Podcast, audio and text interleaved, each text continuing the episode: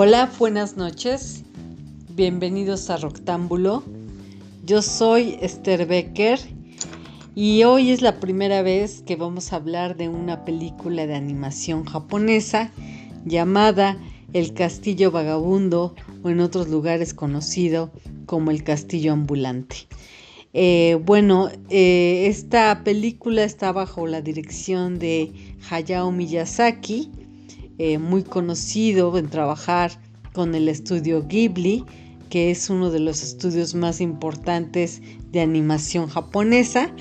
Bueno, esta película es del 2004 y bajo la música de Yo Hiyasaichi.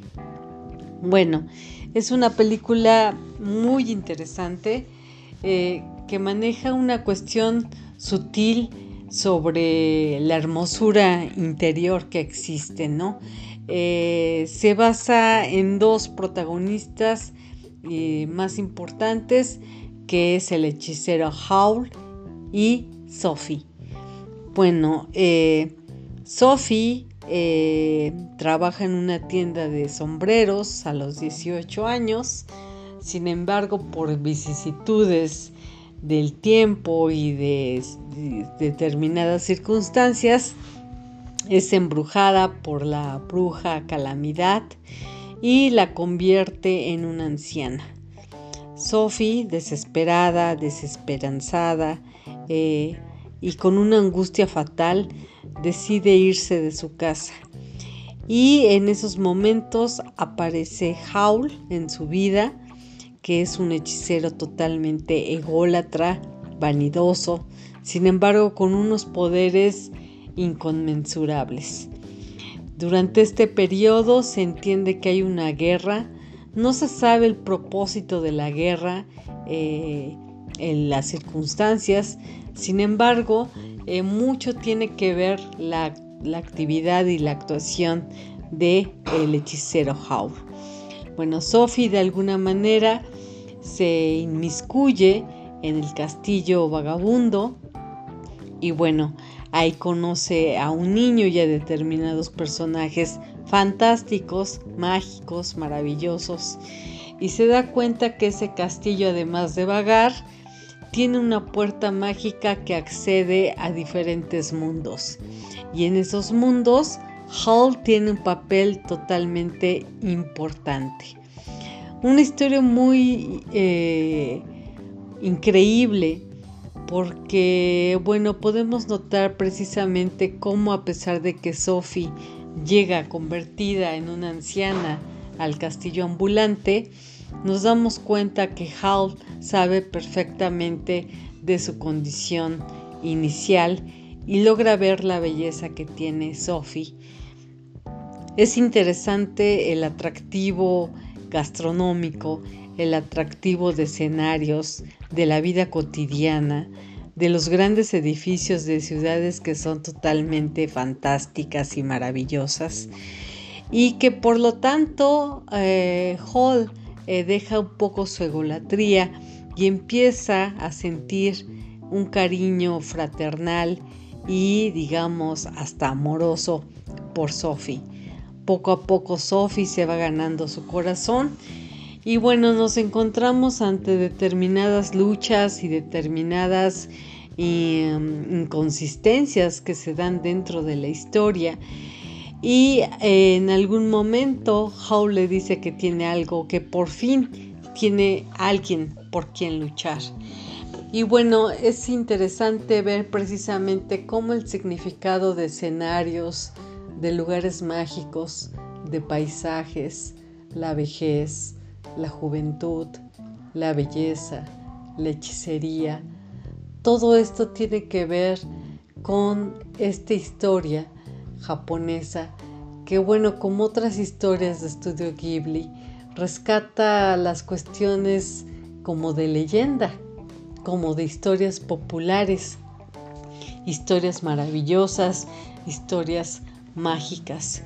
Eh, los escenarios son sumamente atractivos, las ciudades en las que se localiza esa puerta mágica los llevan a determinados paisajes totalmente diferentes.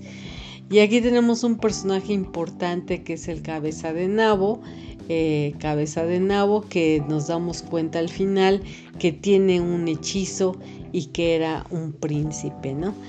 Y pues tenemos también a un niño que tiene una adoración suprema por Sophie y eh, poco a poco se va haciendo como una familia eh, muy importante en este sentido. Conforme Hall empieza a descubrir la belleza interna de Sophie, poco a poco Sophie eh, va recobrando su estado natural, su estado de juventud y de belleza. Se, siente la gran implicación, implicación que existen entre estos personajes, el arraigo y el apego emocional que existe entre ellos dos es un lazo muy fuerte que nadie eh, ni nada de, ese, de los otros mundos los puede separar. Eh, Hall tiene que atravesar por diferentes pruebas y Sophie siempre eh, en la víspera del amor, porque está obviamente sumamente enamorada de él, trata de conseguir todo lo imposible para conservar su belleza, para conservar su integridad, para conservar eh, su amistad y su amor propio. Es una historia interesante, bellísima, eh, de las películas que he visto de Estudio Ghibli. Es una historia que en lo particular me emociona mucho. Recuerden que de Estudio Ghibli también tenemos El viaje de Shihiro y La princesa Mononoke. Eh, me di la oportunidad de hablar de esta película eh, de anime porque considero que es muy valiosa a nivel introspectivo, a nivel mágico, a nivel espiritual, a nivel de la amistad y el amor que existe entre estas dos personas. Y que pese a que la bruja calamidad eh, eh, exponga hechizos o pretenda hacer hechizos, no cumple a su cometido y que todo sea rescatado por el amor y la amistad.